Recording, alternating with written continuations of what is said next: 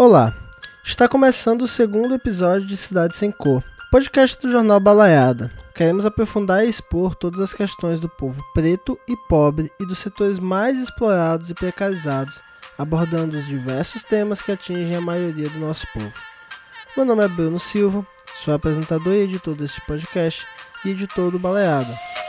Na cidade sem cor,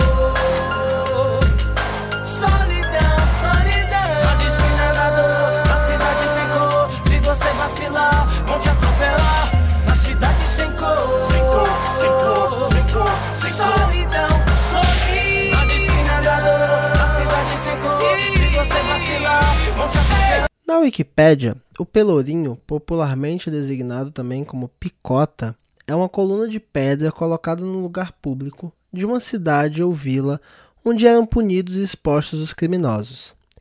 Tinham também direito ao pelourinho os grandes donatários, os bispos, os cabidos e os mosteiros, como prova e instrumento de jurisdição feudal.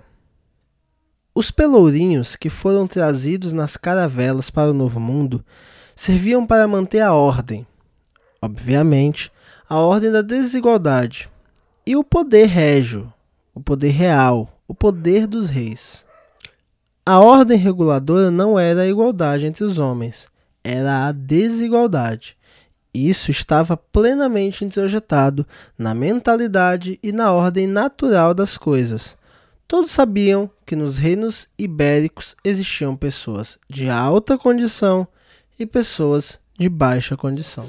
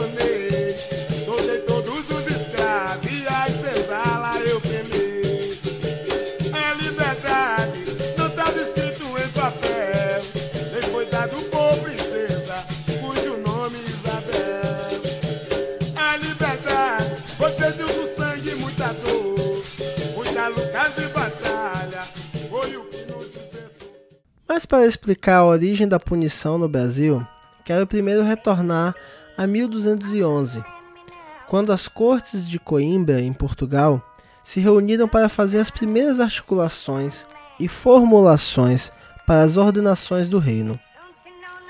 As ordenações gerais do reino foram compiladas em 1435 pelo rei Dom Duarte, que era filho do rei Dom João I, fundador de Portugal e irmão de Dom Henrique. Essas leis, quando compiladas, deixavam claro que a pena para o peão era uma e a pena para o cavaleiro era outra, completamente diferente.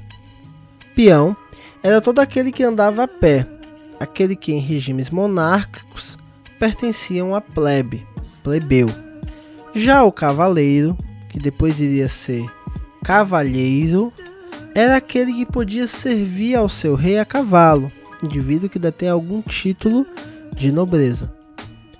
Por ser cavaleiro e fazerem parte da nobreza, os que detinham esse título estavam livres da pena vil, que de início era pena de morte por enforcamento e depois a pena de açoite, a qual quem era cavaleiro não era submetido.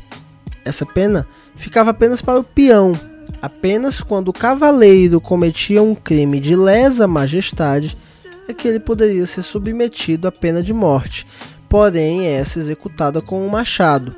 Daí vem a expressão: o machado para o nobre, a corda para o pobre. Já que só eram enforcados os pobres, e acima de tudo, só eram açoitados os pobres, o açoite do peão era feito nos pelourinhos, as pessoas eram amarradas e espancadas publicamente. As coisas continuaram assim e chegaram até o livro quinto do Código Filipino do rei Filipe I, que compilou todas as leis vindas direto do Código Romano e do próprio direito visigótico e do judiciário ibérico e as compilou e exportou para o Brasil durante o período da União Ibérica, e elas perduraram até 1830. Contudo, esse abismo que até então era meramente social, que distinguia pessoas de classes diferentes, porém da mesma raça, do mesmo grupo étnico, da mesma cor, ia se aprofundar enormemente a partir de 1441, quando Antão Gonçalves, que era um navegador do infante do Henrique, chegou em Cabo Branco, hoje Mauritânia, e concluiu que seria muito vergonhoso retornar para Portugal levando apenas courama e óleo, decidindo levar também dois cativos azenegues, negros islamizados. Sendo assim, os capturou e levou para Dom Henrique. Até então, as expedições dele só tinham dado prejuízo. Quando ele recebeu esses dois cativos, decidiu enviar um embaixador a Roma, pedindo uma bula papal que concedesse a ele não apenas o monopólio do comércio com a África, mas a autorização para fazer guerra contra os infiéis, tirar-lhe as terras e escravizá-los. E em 8 de agosto de 1448, no Porto de Lagos, em Portugal, o cronista Gomes Urara, que era o cronista oficial do infante Dom Henrique, descreve o primeiro grande leilão de escravos em Portugal. Mas qual seria o coração, por duro que pudesse ser, que não fosse pungido de piedoso sentimento vendo assim aquela campanha? Porque uns tinham as caras baixas e os rostos lavados em lágrimas, olhando uns contra os outros. Outros estavam gemendo muito dolorosamente, esguardando a altura dos céus firmando os olhos neles, bradando altamente como se pedissem socorro ao Pai da natureza. Outros feriam o próprio rosto com as palmas de suas mãos, ou lançavam-se estendidos no meio do chão. Outros faziam suas lamentações em maneira de canto, segundo é costume em sua terra, nas quais póstumos não pudéssemos entender as palavras elas com certeza correspondiam ao grande grau de sua tristeza. O Brasil foi o país mais competente no tráfico de escravos, o mais eficiente na captura, tráfico e venda de escravos, e vai se tornar em seguida o país com o maior número de escravos da história da humanidade, com o número de 5 milhões de escravizados. Evidentemente, teria que ter um código penal para essas pessoas, ao contrário da Espanha e da França, que criaram cretinamente um código diferenciado para escravos e para homens brancos. Os códigos luso-brasileiros não faziam essa distinção no papel, faziam apenas na prática.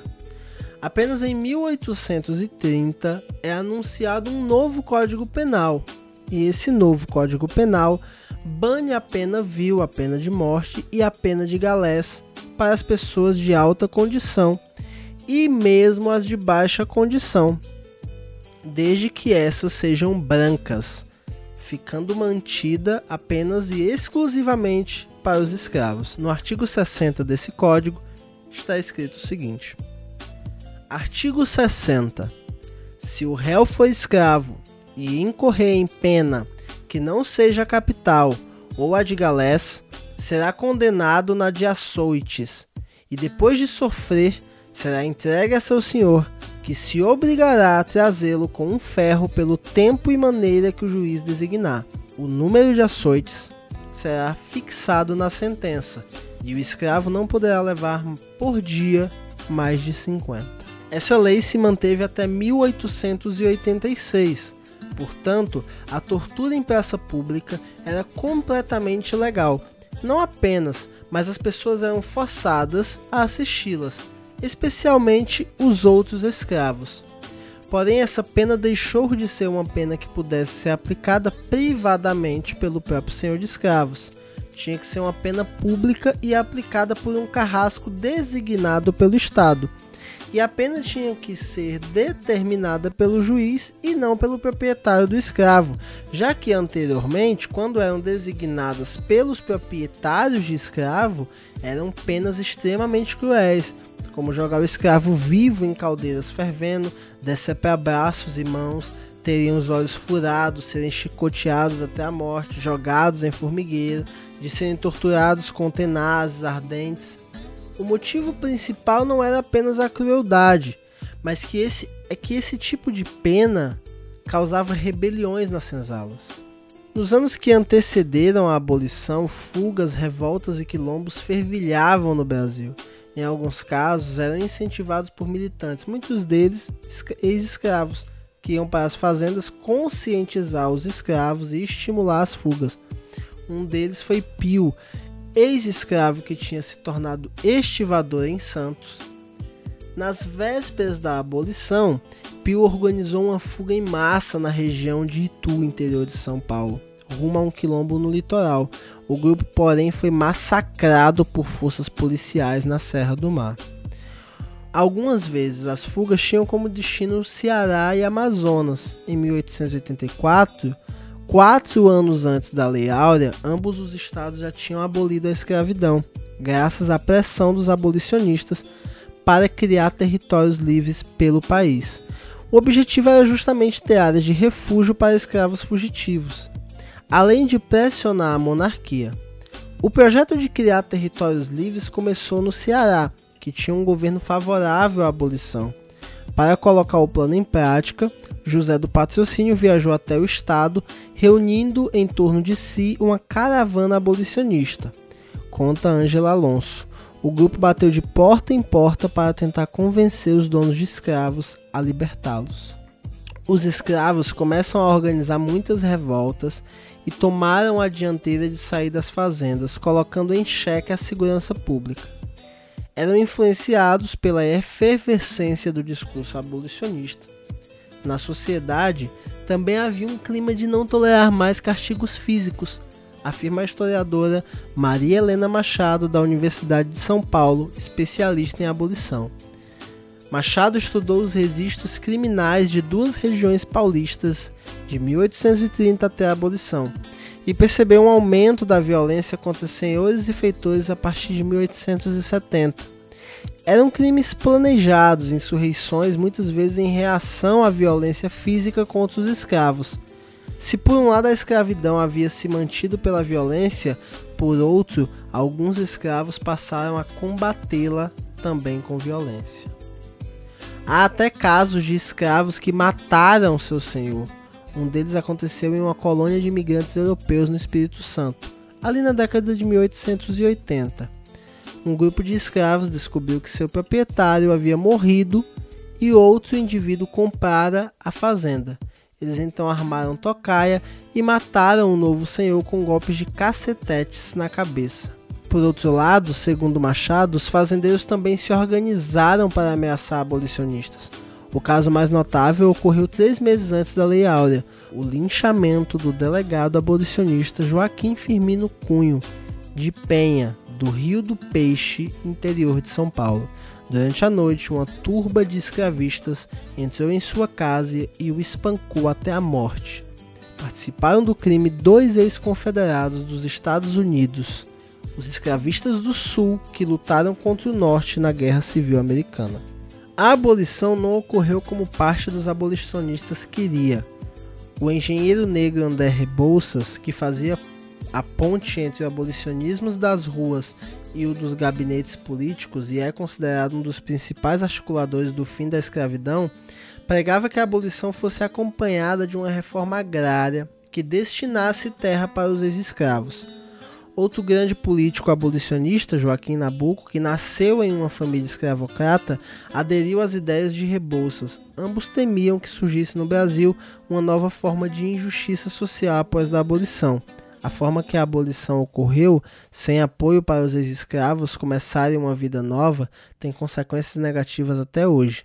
É por isso que o movimento negro não comemora a data, mas sim o 20 de novembro, que marca a morte de Zumbi dos Palmares, líder do Quilombo dos Palmares, representando a resistência negra.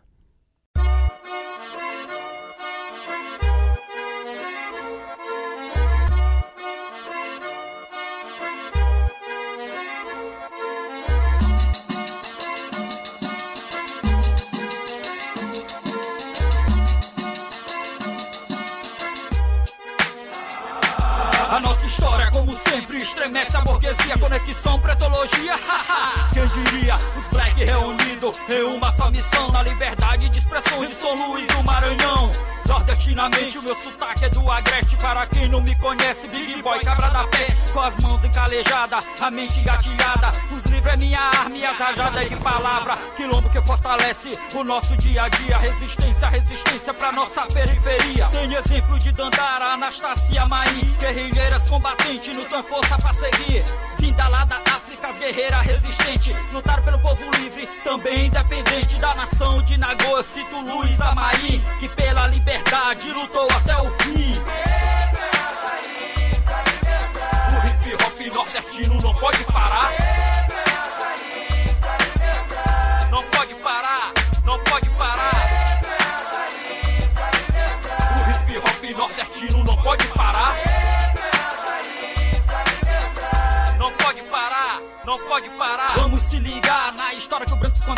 Mostra a nossa luta, mostra quem me defendeu. Lembrar de quem lutou no sertão do Agreste,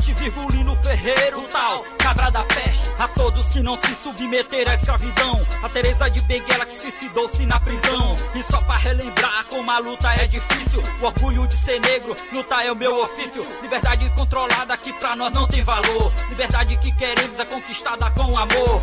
Preto de quilombo, nordestino de raiz. Ideologia que incomoda os branquinhos do país. Resgatando a nossa história, vários boys fica com medo. Sistema estremece porque nós tira o sossego. Se escote pelourinho sem corrente no pescoço. Só resgatando minha cultura e história do meu povo, do meu povo, do meu povo.